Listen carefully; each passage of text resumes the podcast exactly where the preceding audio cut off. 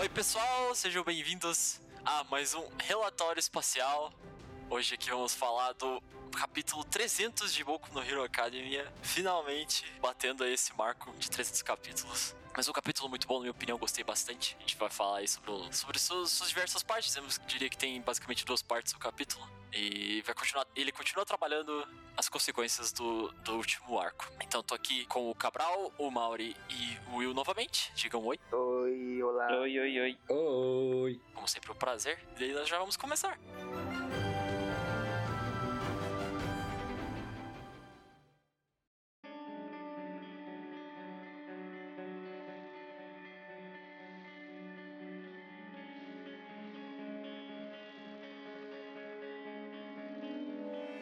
Começa com uma narração, né? Que fala mais sobre qual é a situação atual e como as pessoas estão levando após os eventos do último arco. E essa frustração que eles estão, ao mesmo tempo, esse, dá pra dizer esse medo, né?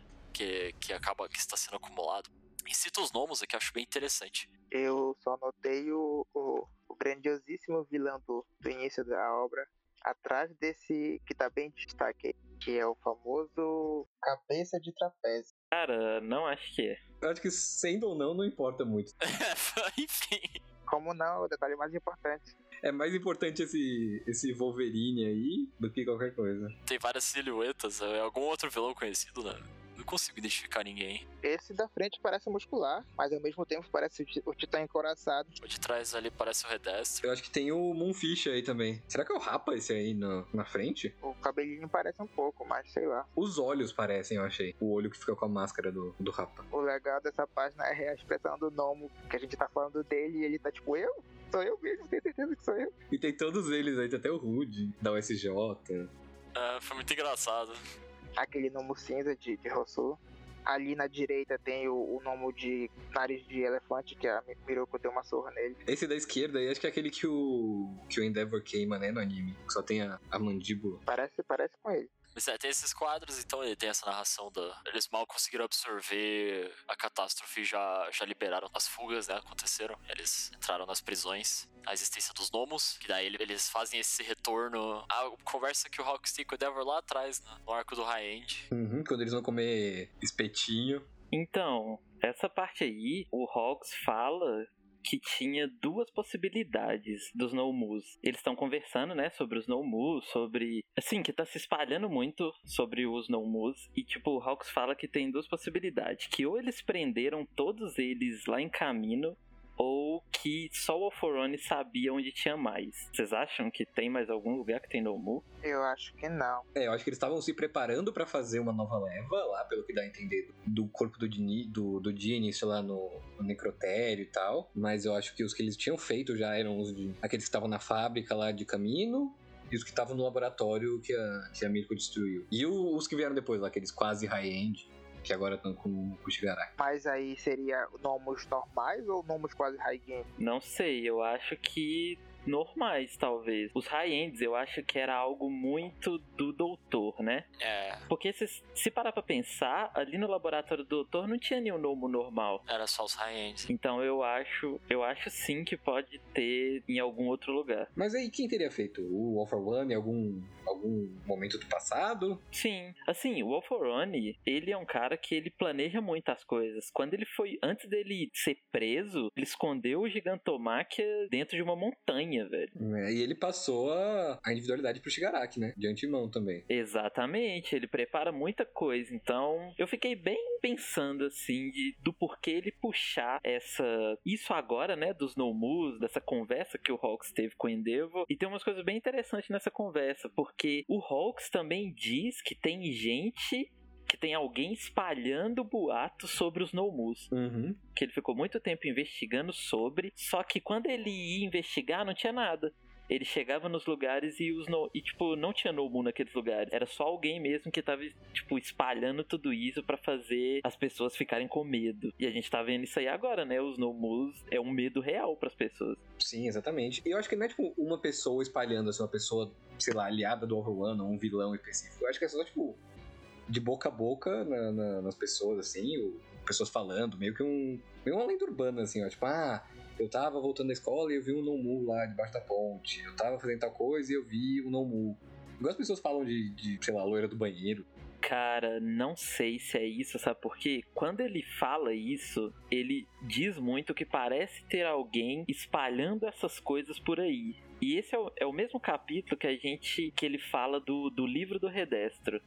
Que ele diz que essas coisas estão meio que voltando e que tem alguém fomentando isso. Hum, Se eu me lembro bem, ele fala que esse livro, ele, se não me engano, ele, ele quer criar um ambiente propício para esse tipo de rumor se espalhar com mais facilidade, justamente para isso ser benéfico para a ideologia de libertação. É porque, pelo que eu entendi, ele fala, tipo, ah, desde que o primeiro apareceu lá na USJ, esse medo dos no foi se criando meio no, no inconsciente coletivo das pessoas. Era uma preocupação geral que foi aumentando quando eles foram aparecendo. De Rousseau, de Camino, e agora esses aí do, da guerra. E eu acho que é um negócio meio de pessoa para pessoa mesmo, pelo que eu entendi.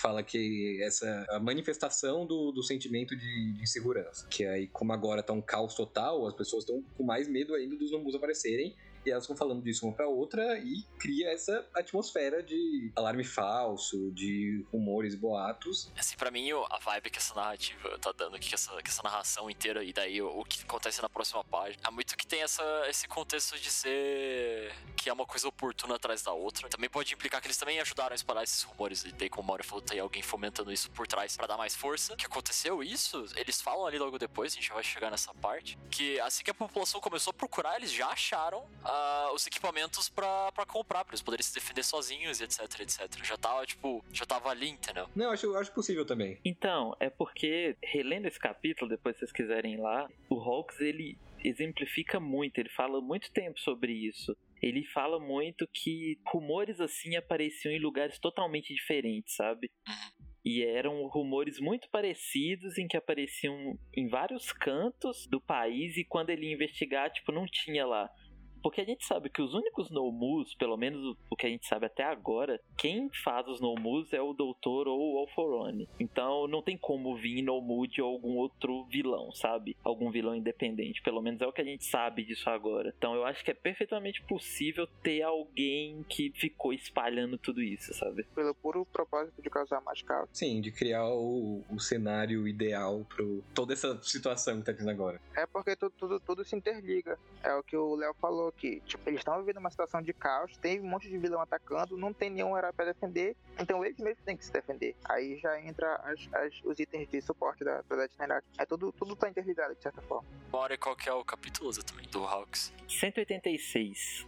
Mas na moral, a coisa mais legal desse capítulo, não a coisa mais legal, mas um negócio que eu só fui perceber muito depois, é que esse copo quebrando, que eu achei que era só uma, uma metáfora pro estado da população e do- da preocupação, é uma coisa da cena, né? É por causa do poder do cara do, do Cider House. Sim, É quando eles estão entrando, né? A, a parede do lado ali. Sim, só depois que eu reparar que tem umas coisas quebrando no fundo desse, desse quadro do copo. É sensacional essa transição, velho. Uhum, é ótimo. Isso pode ser até uma metalinguagem a respeito da sociedade. Tipo, a sociedade era o copo antigamente e agora tá se quebrando todinho. Ah, 100%. Isso aí é uma metalinguagem. É, isso é com certeza. Mas é bom que ele usou as duas coisas, né? Deu essa metalinguagem, mas tempo que já era a cena logo depois. Que daí é pra ilustrar isso, né? Inclusive, a gente vai pra isso, né? onde ele, logo depois de mencionar que essa frustração atingiu o seu limite, tem esse, a- se digo, ataque ou, ou assalto nessa lanchonete, um restaurantezinho, pelo esse vilão Cider House. E ele citou a prisão lá, lá dos capítulos atrás, o fugitivo da prisão Xia. Daí já mostra o cara com o avental aparecendo com, com item de suporte. Daí era o que a gente tava dizendo ali, que agora tem mais civis. Isso também teve capítulo passado, né? Teve aquele do- na cena do Geniche. Ele já repara que alguém lá tava pronto pra, pra entrar em cena. Tinha um, outro, um trabalhador comum também, da peixaria, né? Uhum. E ele também já tinha um item ali preparado no, no pulso. Eu achei engraçado que ele, ele recuperou esse vilão aí, ele voltou esse vilão no volume 23. Ele sabia que quase ninguém ia lembrar dele, então até tem essa notinha. Essa notinha não é nem de tradução, é coisa do, do original mesmo, do cara, falando que o Bakugou mandou ele trabalhar. Que é o vilão Random do Random do Random, que é naquela parte que eles conseguem a, a licença provisória, o Todoroki e o Bakugou, eles estão voltando. E aí, quando eles estão passando de carro, tem uns caras causando terror na cidade, e eles vão lá e derrotam em dois segundos. É no capítulo 218 isso aí. Caraca, tá? Ah, pelo amor de Deus, né? E é nesse mesmo capítulo que a gente tem um- uma primeira dica sobre o- aquele Sliding Go. Que ele era um um herói disfarçado, mas ele, na verdade ele fazia parte da Frente de Libertação. E a gente tem o, o primeiro uso, entre aspas, de um, um item de suporte. Que eles estavam quebra, se eu não me engano, quando, logo depois que eles são derrotados. Sim, porque era da própria. Era da própria Detinerate, né? Porque eles, eles destruíam. Sim. Sim, é, era meio, que- era meio que um pré-teste já. Cara, e isso mostra muito como eles querem só instaurar o caos, né? Porque esse vilão apareceu a primeira vez usando um item de suporte e agora ele foi derrotado por um item de suporte. É a ironia da situação. É, eu vi gente falando que essa parte tá, tá lembrando bastante a situação do, do filme dos Incríveis. Que era aquele negócio dos heróis, né? Estarem afastados da sociedade por causa dos problemas que eles causavam e a população tava contra eles e tal. Mas eu acho que o que lembra mais a questão do filme dos Incríveis é isso dos itens de suporte. Porque a- o negócio do vilão lá, do síndrome, era justamente dar poderes, entre aspas, para as pessoas e depois ele poderia fazer o que ele quiser com eles. E eu fico pensando nisso também, de não dá pra saber o, o quanto a, a, a Death Knight é capaz de comandar esses itens, de quanto o se seria possível eles fazerem esses itens se virar, se virar contra as pessoas que estão usando eles, tipo, controlar eles remotamente. Eu fiquei pensando numa coisa assim. Eu acho que é bem possível, porque eles que estavam fazendo os itens quebrarem depois de, de serem usados, pra não, não ficar rastro, pra. Isso, eles se autodestruíam depois. Agora, uma coisa que eu não entendi, qual é o uso desse, desse item de suporte dessa cena aí? É uma espada? É, um, é uma arma? Não entendi direito. Eu tava pensando a mesma coisa agora. Outra página ela tá soltando um, tipo, um fogo, assim, um plasma. Então, mas saindo, mas saindo um pouco disso aí, de referência a outros capítulos, tipo, o que, que vocês acharam disso? O que, que vocês acham da população é, tendo que se. tendo que lutar? Eu acho um cenário muito foda. Eu acho muito bem bolado, muito atual. Se liga com muitas coisas, do, muitas discussões da vida real. Eu não achei que fosse ser mostrado tão cedo isso aí. Eu achei que ele ia começar a plantar umas coisas, igual foi no, no último capítulo.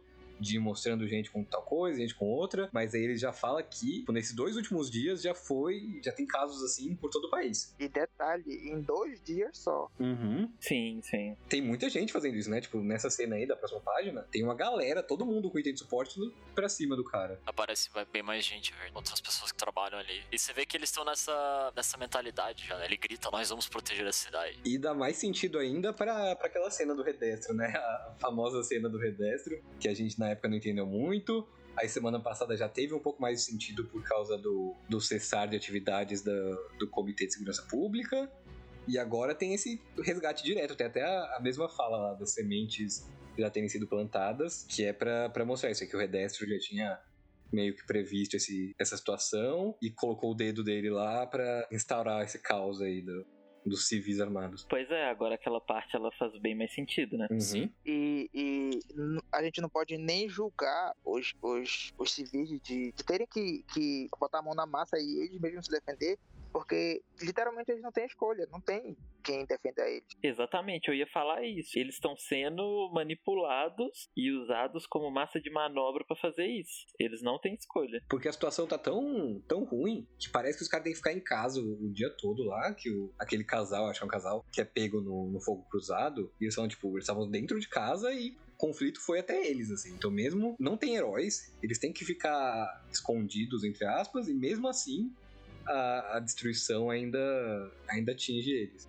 Então é, é meio que natural que isso vai acontecer. Eu achei legal que ele especificou de qual prisão o, o- esse Cider House veio. Isso me faz pensar que talvez ele apresente outros, outros vilões fugitivos por aí e vá especificar de onde cada qual veio. Porque, tipo, ele não botou aqueles nomes à toa. Pai do Rox voltando. é, eu quero ver se, se isso aí é um sinal que ele vai, vai falar o que aconteceu naquela prisão lá, que ninguém escapou. Na única que não escapou, né? Pois é, E eu quero ver se todos vão ser referência ao nome de, de Mandalorian. com certeza. Seguindo então, logo que eles entram nesse, nesse embate pra proteger ali a, a loja deles, tem esse pegando flashback ali da cena do Redestro. E a gente vê o Washington chegando lá, chegando depois. Eu gosto muito dessa parte como ele realça que ele chegou atrasado. E no começo você acha que ele tá correndo lá, e daí quando você, quando você vê, tá tudo destruído. E você vê que é. A quantidade de destruição que tem faz pensar muito. E já fazia sentido quando você assistia, mas dá ainda mais importância pro que a gente vê eles treinando na escola e tudo isso. E, tipo, como eles botam esse valor em alto. Você tem que. Como herói, você tem que fazer as coisas. Você não pode sair destruindo tudo pra, pra salvar ou pra, ou pra derrotar o vilão. Exato, isso só mostra como a narrativa que o Redestro e o Exército de Libertação vendem é falsa, como não, não existe isso. Eles querem é caos por caos mesmo. E eu gosto que, que o Horikoshi não é nada sutil, né? Na, na ideia que ele, tá, que ele tá abordando. Essa narração aí do, dos civis despreparados e armados no combate aos vilões, que só causam um dano maior. e aumenta a destruição dos arredores, é bem na sua cara mesmo, e eu acho que tem que ser assim mesmo. Ah, mas eu tenho arma, mas tu não sabe usar, tu não tem experiência, tu não, tu não treinou pra isso, tu, tu passou a tua vida inteira trabalhando numa coisa que não tem nada a ver com isso. Por mais que tua arma, sei lá, possa fazer algum dano no vilão, tu não vai saber lidar com a situação de maneira correta. E acaba acontecendo coisas desse tipo. E a gente vê que, que a destruição não é pouca. Tipo, foi uma, uma briguinha de o quê? De 10 pessoas. E olha o tanto de destruição que causou. É, e daí isso entra, tipo, o que, que adianta, né? Se, beleza, eles até param os vilões, talvez. Eu não sei se, se o que eu vejo aqui, aquele cara deitado do outro lado da rua, é o, é o House em si, parece. É, ele sim. Eles estão acabados, possivelmente, talvez até mortos. Ah, o lugar tá destruído, tá, tipo, tudo destruído em volta. Os prédios, tipo, lá atrás, assim, eles. Nossa, tá ligado? Não faz nem sentido. Eu gosto que o Wash fala só Wash. Adoro. e eu achei engraçado que ele fala, ele fala mais coisa depois. Ele já tinha falado antes palavras de, de gente que não sejam hoje? Ele falou acho, acho, acho, acho, acho lá no, no dia do top 10. Ah, mas ele não falou nada. É, mas logo no capítulo ele, ele fala também. Sim, eu achei que eles. Pelo menos ele tá ali e ele não se aposentou igual um outro herói aí do top 10. Ih, quem será? Ele, ele não fugiu da raia.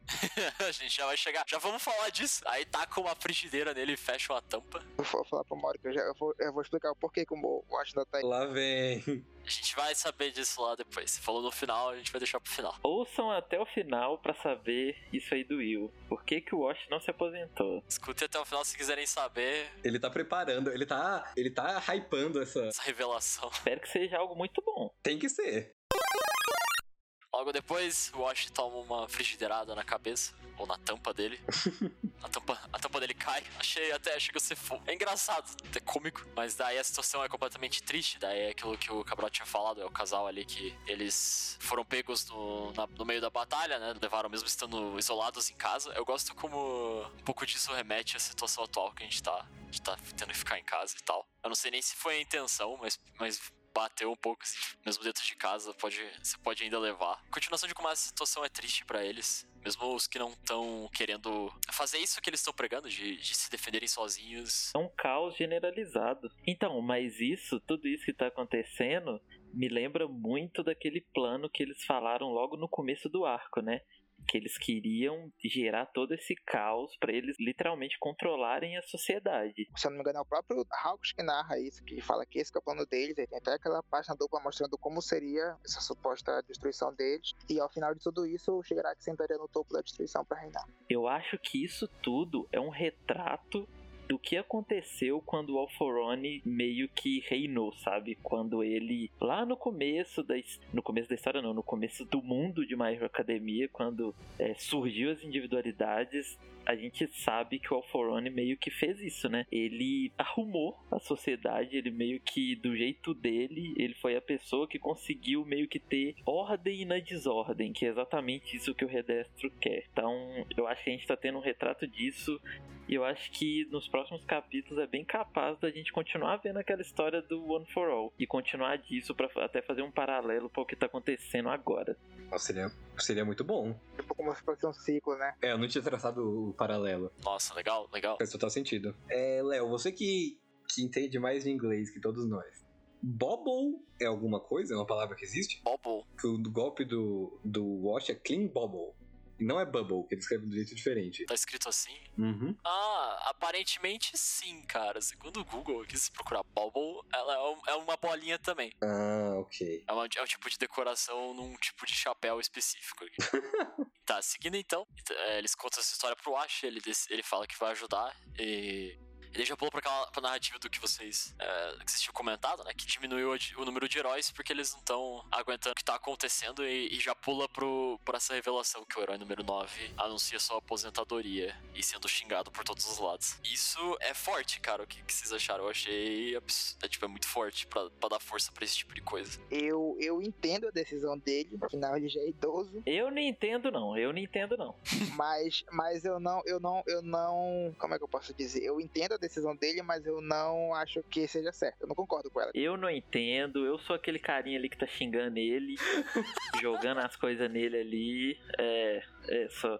Porque, cara, ele é o retrato do que é essa sociedade aí do que é essa sociedade que se importa só com a imagem, só com o lado bom e quando tem o lado ruim ele pula fora.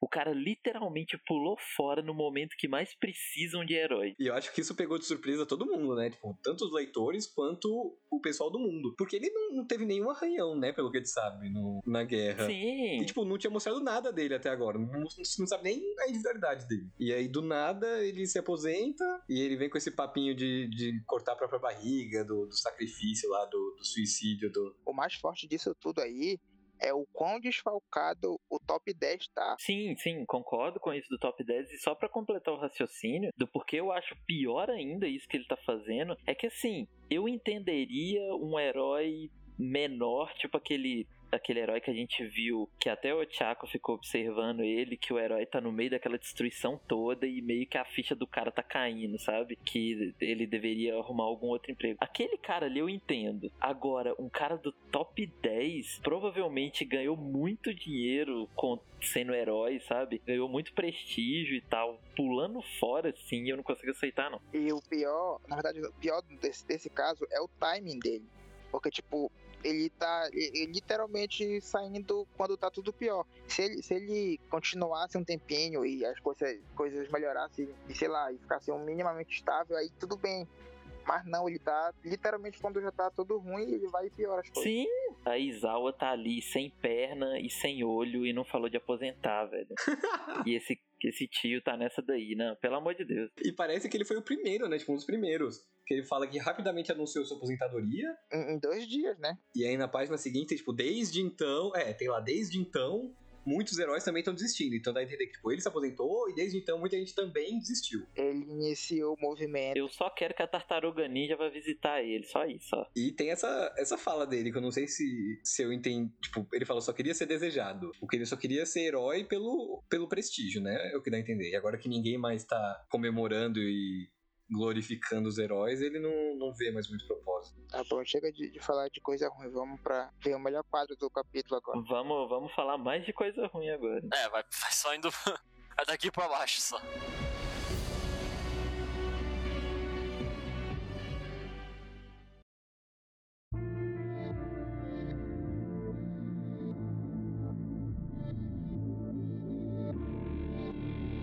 Então é isso, né? Desde então, muitos heróis estão desistindo da profissão. Fez com que, pela primeira vez, as pessoas estão se questionando o que significa ser um herói. Tem essa, esse quadro incrível do, da estátua do All Might, com a plaquinha do Eu Não Estou Aqui. Muito, muito, muito forte esse, essa imagem, né? É tipo o sumário de tudo que, que tá acontecendo e tudo que, que as pessoas pensam.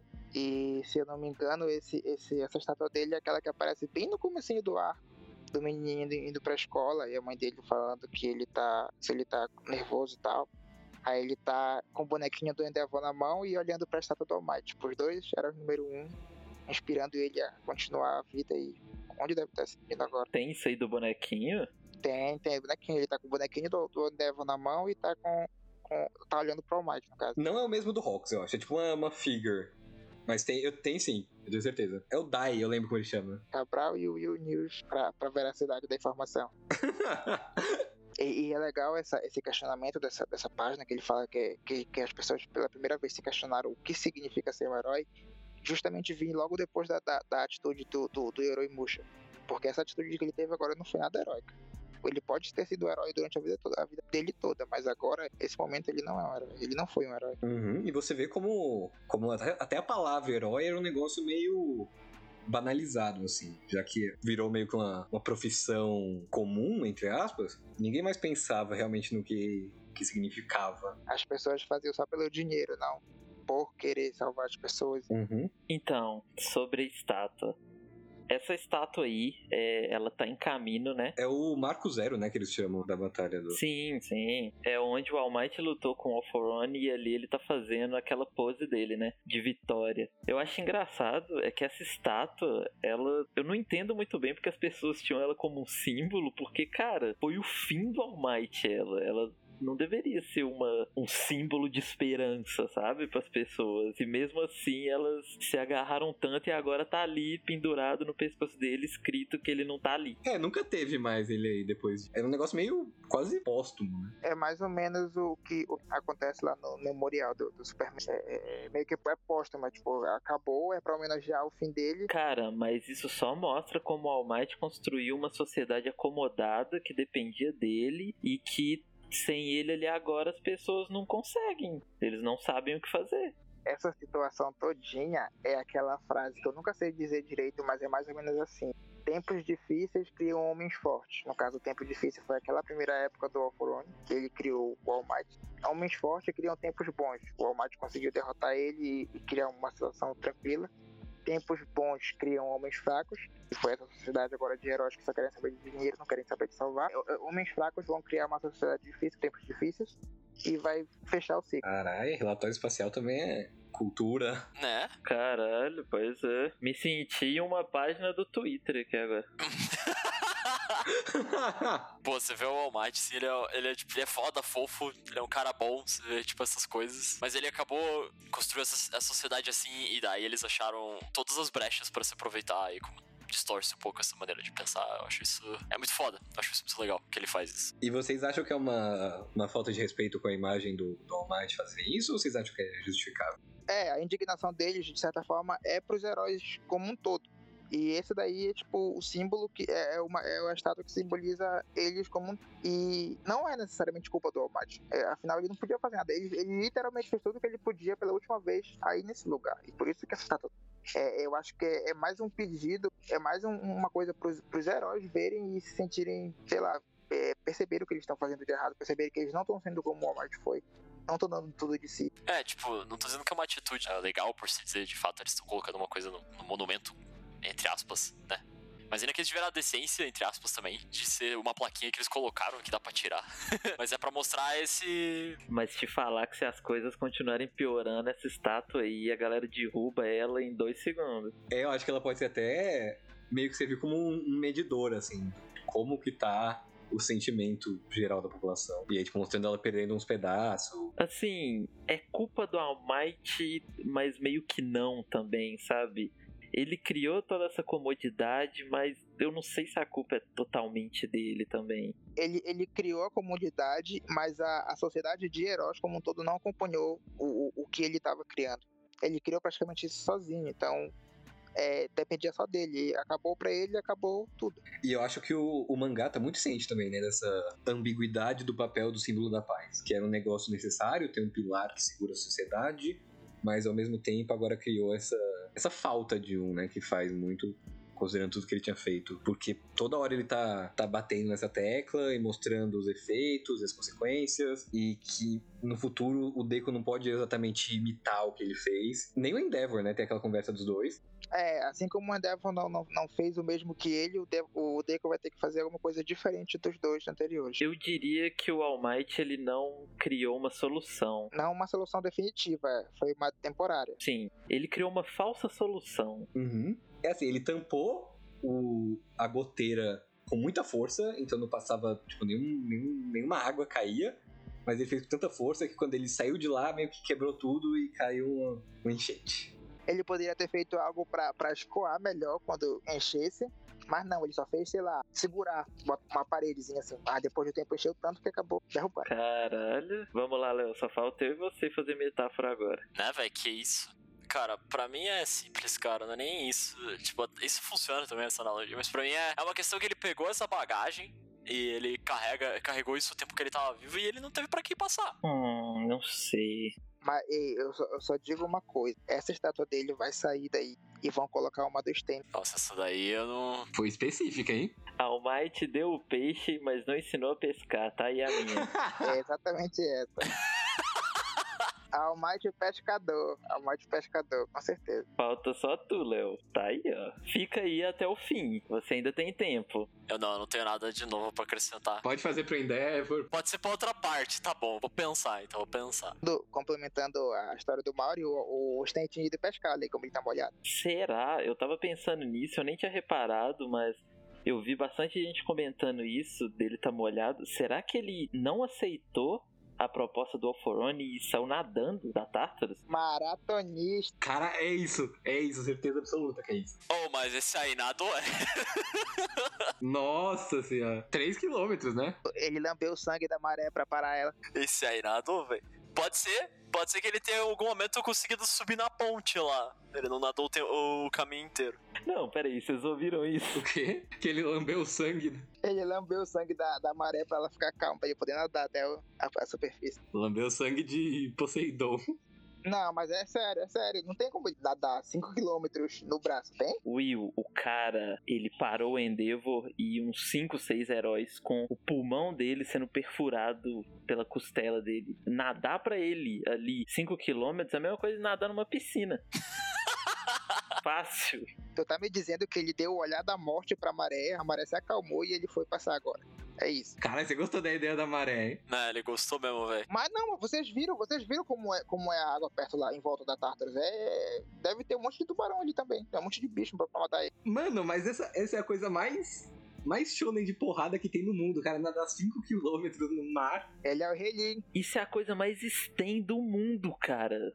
Meu Deus, é muito o que ele faria. Ele faria com um objetivo. Qual seria o objetivo dele? Fala, não, eu vou nadar isso daqui porque eu tenho que terminar tal coisa. Não obedecer esse cara. O Sten é o cara que mais segue a, a ideologia dele, a risca dele do, do mangá todo. Então, ele, e- então tu tá me dizendo que ele nadou 5km por pura teimosia? Sim, Aí não dá pra te ajudar, Cabral. Aí você tá sendo forehead. não por pura teimosia, mas motivado pela teimosia e pelos objetivos dele também. Eu acho que a partir de agora o Sten ele vai de fato virar um anti-herói. Eu acho que ele vai começar a matar vilão, vendo tudo que aconteceu, principalmente por causa dele. Eu acho que agora ele vai de fato virar um anti-herói. E vão levantar a estátua dele lá no lugar do All Might. Mas eu acho também, Mauro. Você acha que ele pode, tipo, matar vilões também? Porque se ele começar a matar vilões, justamente nesse tempo que falta heróis, ele vai começar a ser endeusado. Ele vai começar a ganhar fãs e seguidores e enfim. E ele já era meio, né? Tipo, já tinha produtos do Sten vendendo na, na lojinha do shopping. Ele vai atender a população, mas vai resolver o problema de certa forma. Não acho que vai resolver. Eu acho que ele vai. Porque, cara, o Sten. Eu acho que ele pode ser algo em que as pessoas vão se, se apegar na falta dos heróis. De novo, voltando lá no começo, quando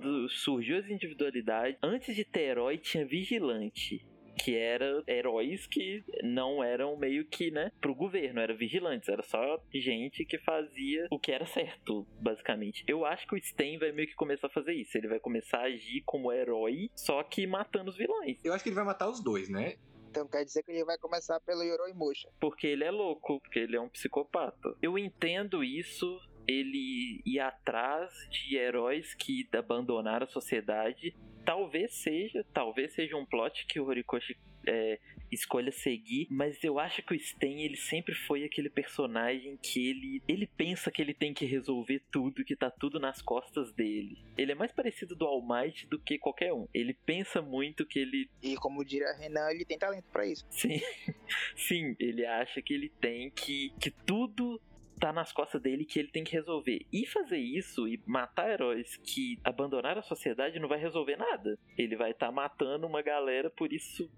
Por, porque sim, não vai resolver absolutamente nada. Mano, é, é muito isso dele nadando. Porque ele chegou dois dias depois, né? Porque isso aí já passou os dois dias. E ele chegou agora e pegou a espada. Então ele tá meio atrasado pro rolê. Cara, ele tá molhado e não tá chovendo. É isso. E daí ele chega nesse lugar ele começa a tirar a espada, ele Deus sabe o que ele vai fazer. Ele achou a espada, né? Achou, ele achou nesse lugar aí. Toda. Toda. Pegou, ele pegou a espada do, do, do Inosuke toda, toda quebrada, toda mordida. Eu espero que ele arrume uma espada melhor. Que vocês acham pode ser que o pessoal da liga possa talvez repensar o que tá acontecendo porque o Stein vai, vai ter talvez voltado. Você fala, tipo, o Spinner e o Dab e essa galera? É o pessoal que entrou por causa do Stein, basicamente. Uhum. Eu acho que o Spinner sim. Ainda mais por causa do, do que ele falou com- sobre o Shigaraki. Shigaraki, o for One. Eu pergunto mais, tipo, tem uma chance do Corre querer utilizar o Sten assim, ele voltar a ficar ativo mesmo, independente se for indo atrás dos heróis ou indo atrás de vilões. Daí trabalhar esse lado, tipo, nossa, esse cara aqui que é o cara que foi a razão da gente se juntar, a liga voltou, mas ele tá contra, não sei, entendeu? Eu acho que o Spinner sim, a Toga talvez, o Dab nem fudendo. A impressão do W é que ele usou só de. só pra, só pra usar mesmo. O Dabi falou que ele que ia, iria re- realizar a vontade do Sten. Mas dá a entender que ele, tipo, ele pegou a ideologia do Sten pra, pra condenar ainda mais o Endeavor. Ele viu alguém falando um negócio que ele concordava, e que ele achava útil pro propósito dele. Então ele meio que pegou isso e tornou dele, assim. Eu acho que ele não se importa tanto com o Sten. Ele pegou uma coisa gigante pra fazer um caso de família. Eu acho que sim, mano. Esse é o personagem do Dab. Realmente. Eu acho que ele tá meio pouco se fudendo pra, pra sociedade. É, exatamente. O W não tá nem aí pra ninguém, cara. Ele só quer ferrar o Endeavor.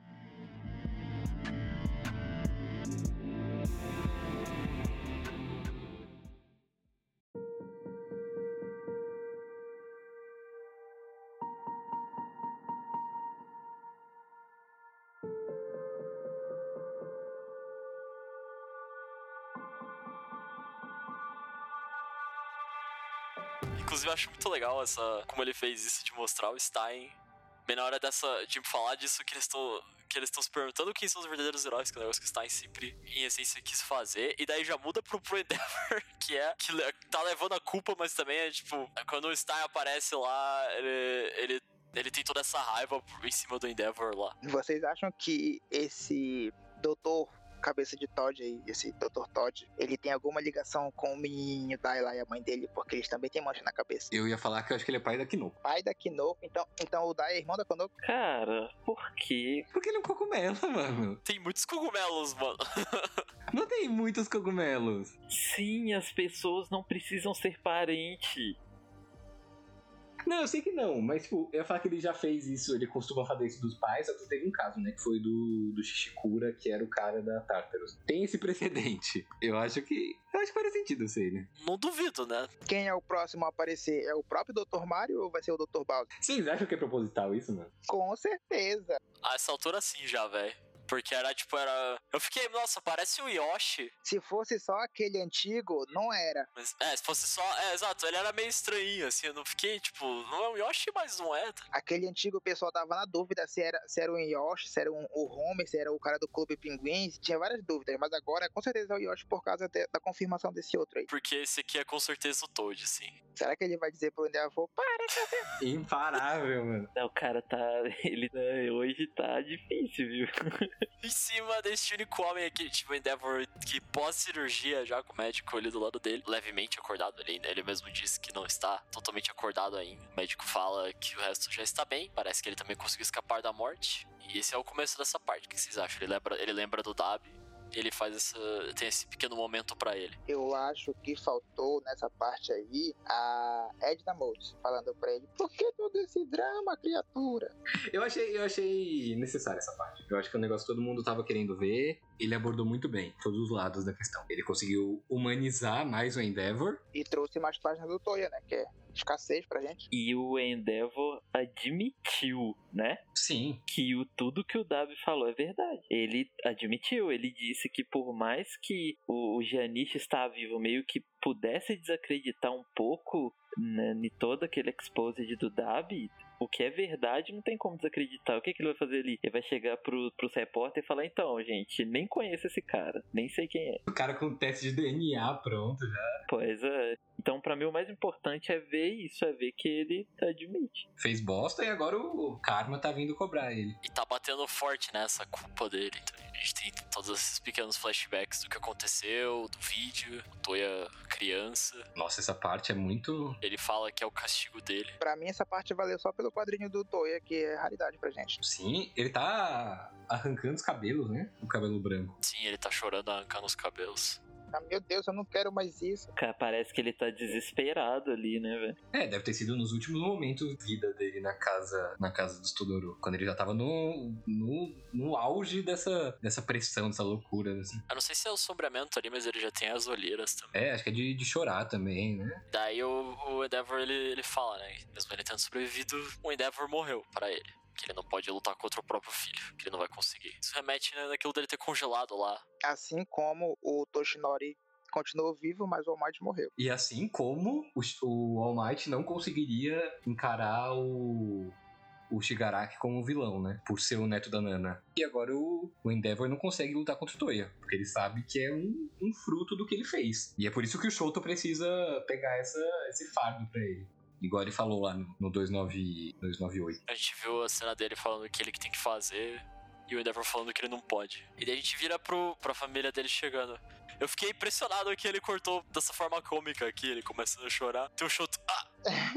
e daí ele fecha a porta, fala que ele tá chorando, e daí ele grita, Shoto! Ele entubado, cheio de, de coisa, quase morrendo. E ainda dá pra, pra gritar o Shoto. Cara, é muito boa. sim. E ele com a, com a bocona aberta, né? O balão tá indo até dentro da, da máscara. Conseguiu gritar, né? Tá respirando, já consegue gritar. Tinha que aparecer o Dr. Toad e falar, porra, mano, quase você morre agora e já tá. Já tá gritando com o filho, né, mano? Daí a gente vê eles entrando, então entra Fuyumi, o Natsu e o Shoto. Primeiramente aparecem eles, que eles estão se reunindo. Eu gosto muito que mostra o Natsu perguntando. Parece que ele mesmo não sabe se ele se preocupa ou se ele olha se, se ele tá com esse desdém, né? Porque ele ainda não gosta do pai. A Fuyumi nem ligou pra ele chorando. Eu falei, ah, que bom que a gente tá junto finalmente. Enquanto o Shoto e o Natsu estão totalmente. quase assustados, né? De ver o pai chorando. Sim, cara. É quase uma animação, mano. Você consegue ver. Ah, Esse quadro todinho, essa sequência todinha dele chorando é muito lindo. A gente, a gente com certeza já teve um momento que a gente chorou desse, exatamente dessa forma que ele tá chorando. Uhum, parece até aquele momento do Aizawa, né? Quando ele vai visitar o, o Shirakumo, que o Horikoshi desenha todos os movimentos dele. assim. Só que no caso do, do Aizawa é se segurando pra não chorar. E aqui é esse quase um storyboard dele chorando, e depois tem esse quadrinho dele falando que, o, que ele foi corroído pelo, pela culpa e pelo arrependimento, e que o coração dele já tá quebrado, imagino ser acabado. E é muito. Toda vez é muito doido ver isso do Endeavor, em vez de pensar no, no personagem dele lá no festival de esportes, que era quase um vilão maquiavélico, assim, maligno, que só ligava pro, pro filho perfeito. E parecia um cara meio. Sei lá, que nunca teria um- uma, uma redenção, assim. Mesmo que não seja uma redenção. É muito doido ver quanto ele chegou. Quão longe ele chegou. Pois é, é o que eu falei pro Bakugou serve, serve para ele também. Que a pessoa pode ter todos os motivos do mundo pra odiar ambos os personagens, mas não dá pra pessoa negar o crescimento dos dois desde o início da obra até agora. Sim, sim. Mas a gente tem que deixar claro que também que o que o Bakugou fez é bem diferente do que o Endeavor fez e, né? É completamente diferente. Eu só digo no quesito de os dois mudarem a personalidade de quem eles eram antes e quem eles são agora. De, de crescer junto com a obra. Só um, só um disclaimer, só deixando isso claro pra ninguém pegar e usar isso aí que você falou depois, dizendo que. É, porque tem muita gente que faz essa, essa falsa simetria entre os dois. E aí tem a última página, né? Que é. Finalmente chegamos no momento mais esperado do capítulo. Vocês estão preparados para descobrir o porquê que o Ash apareceu? Finalmente, o Ash, o nosso querido herói número 8, né?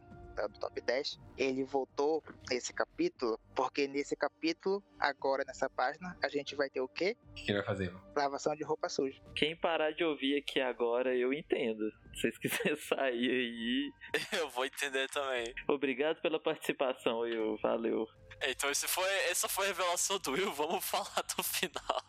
Here we Então a, mãe deles, a Ray, vai lá falar com ele. E a gente não sabe quando isso aconteceu pela última vez. Deles terem conversado. Desde que ela foi pro hospital, ele não chegou a, a ir lá falar com ela, né? Não, porque os médicos nem deixavam. Cara, eu acho que isso é uma das coisas mais surpreendentes que aconteceu, assim. Eu não esperava que a, que a Arei fosse ficar.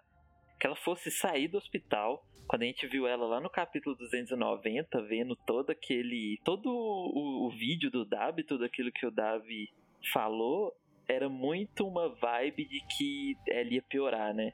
Os médicos correndo pro quarto, falando que ela tava. Ela ia receber alta e aconteceu isso. E aí agora ela aparece assim, confrontando o Endeavor. Eu achei isso muito foda. A coisa mais linda que eu achei nesse capítulo foi ela tomando a dianteira naquele quadrinho do canto ali. Ela tá atrás de todo mundo. Aí quando ele fala, não, o que tu tá fazendo aqui? Não sei o quê. Hum, é muito foda, mano. Essa entrada dela, tipo, rodeada pelos filhos. E aí tem o, o title drop do capítulo, capítulo 300, a Infernal Família Todoroki. E ela falando, ah, quem está falando aí do seu coração? Todo mundo tá na merda, não é só você. E temos que falar sobre isso. E é muito foda, mano. Na moral, essa, esse núcleo dos Todorokis é uma das coisas mais interessantes do mangá. Eu acho que, que isso que ela tá. Essa posição dela é muito de, cara, quem tem que resolver isso é você, sabe? Não, ficar jogar pra cima do Shoto também não, não faz muito sentido. Ele tá ali, não adianta ele ficar se lamentando agora, ele tem que fazer algo. Dá pra gente. Eu, pelo menos eu acho que dá pra dizer que. Claro, todos sofreram, mas o Endeavor é o que menos sofreu aí. Tal- Talvez a Fuyumi nem tanto, que, sei lá, ela é meio, meio sei lá, de boa, entre aspas. Mas o Shoto com certeza sofreu muito mais que o Endeavor. O Arrei com com certeza sofreu muito mais que ele. Então, tipo, ele tá, sei lá, agindo como se fosse ele. Uhum, porque o Shoto é uma vítima também, né? O ponto é, o Endeavor tá sofrendo agora. Eles sofrem desde sempre pelas atitudes do Endeavor. Por tudo que ele veio fazendo em todo esse tempo. Uhum. E pelo que eu entendi, não tá falando só da família, né? Eu acho que é tipo, todo mundo tá sofrendo. Tem gente morrendo, tem gente que, que foi morta pelo Dab, tem gente que perdeu parente. Sim, e não, não é tempo pra isso, né? O Endeavor não, não pode ficar se lamentando aí. Agora ele tem que, tem que conversar, tem que fazer alguma coisa. É aquele negócio de quando estão em guerra que não tem tempo pro luto. Primeiro termina o que tá fazendo pra depois chegar a hora de quietar e E você, Léo, o que, que você acha? Que, eles, que, eles vão conversar ou, ou o significado? Não, o que, que você acha dessa, dessa atitude da Arei de tá ali, tá confrontando o Endeavor, tá procurando resolver as coisas? É, é o, é o momento mais impactante, mais, mais forte do capítulo, ah, na minha opinião. É, porque a gente já viu o quanto ela tava sofrendo lá, como você falou, ela tava lá no, na, na clínica lá e, e todo mundo com medo que ela ia piorar. A gente não a gente nunca viu o pior dela, a gente só viu a cena que ela que ela surta e, e queima o choto, né, com a, com a água fervendo. E esse foi, tipo, o, mais baixo que ela chegou, a gente não viu como é que foi, como é que tava lá, que que ela, como é que ela reagia só de pensar nos filhos, mas ela. Mas ver isso, ela, ela decidiu se levantar. é, eu acho muito legal pra eles como família, assim, mesmo que talvez nunca aconteça como ele mesmo tem a visão de. de tipo, deixar.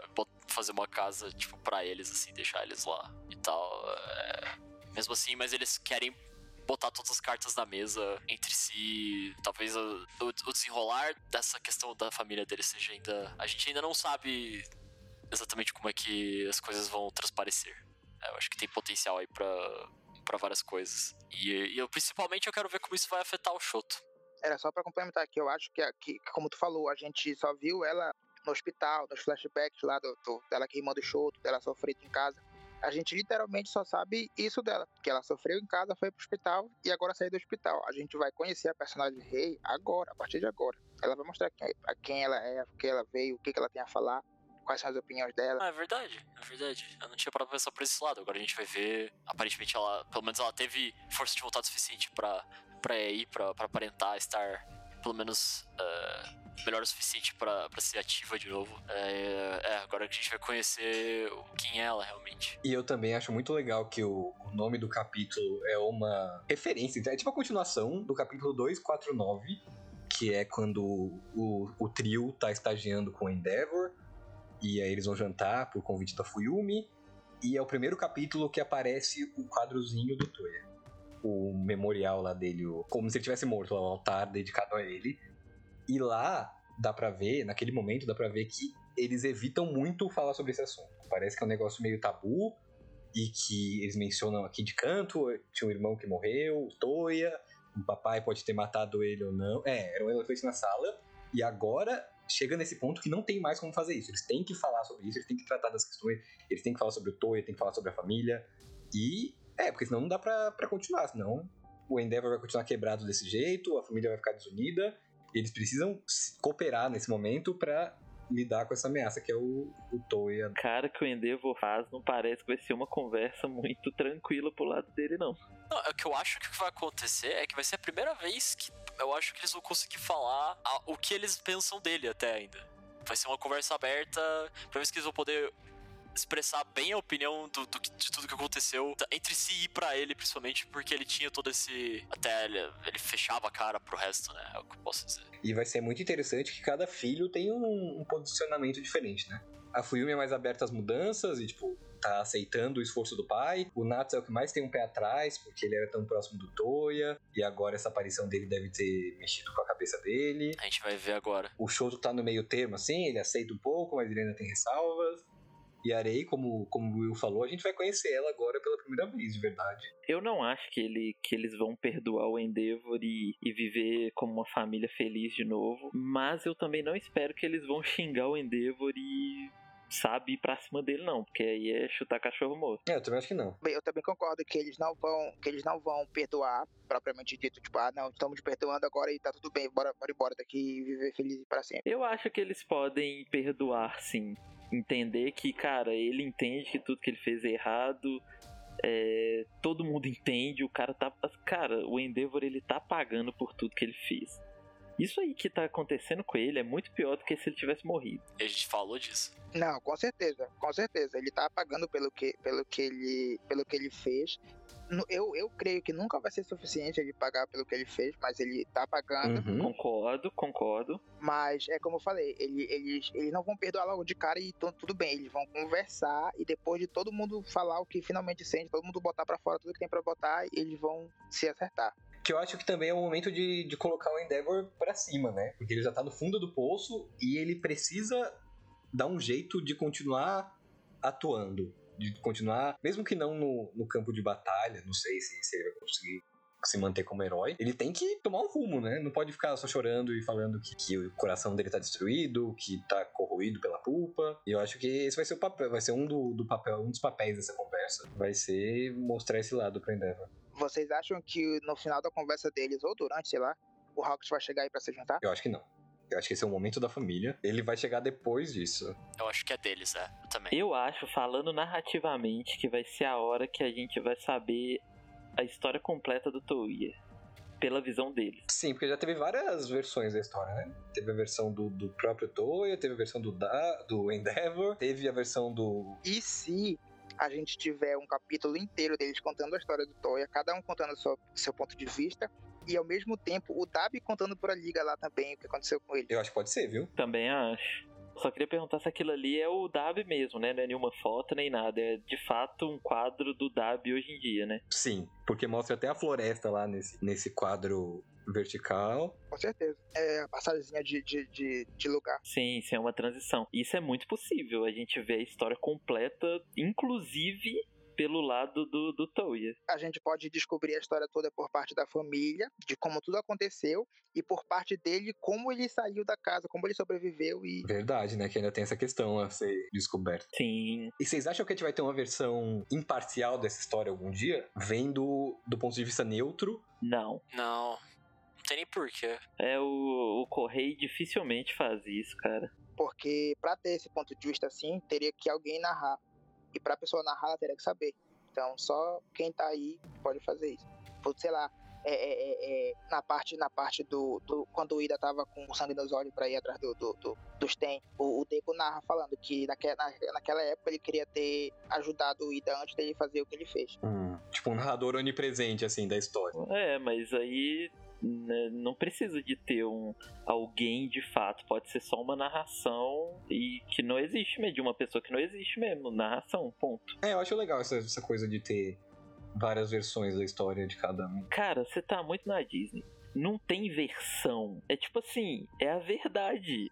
É, é ponto de vista, é ponto de vista só. Sim, é ponto de vista, exatamente. Sim, é isso que, é isso que eu queria dizer. Porque versão dá uma conotação de que, tipo, o Dab veio de uma forma. Todo mundo entende que o Endeavor tá errado, que ele fez merda. É pontos de vista.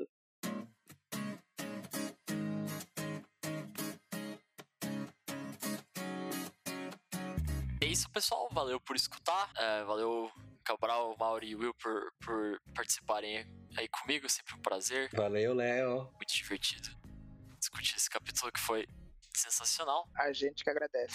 E é isso, você está escutando a gente aí, não esquece de deixar coraçãozinho, o seu, as estrelinhas, o like seguir para receber os próximos episódios. Se quiser participar também da gravação ao vivo, tem que se juntar ao nosso Discord. Não sei se o link tá na descrição já lá ou não. Ele sempre fica, ou no post, ou no- na descrição. Mas vocês vão conseguir achar. E é isso, até a próxima, capítulo 301 semana que vem. E estaremos aqui. Tchau! Um abraço.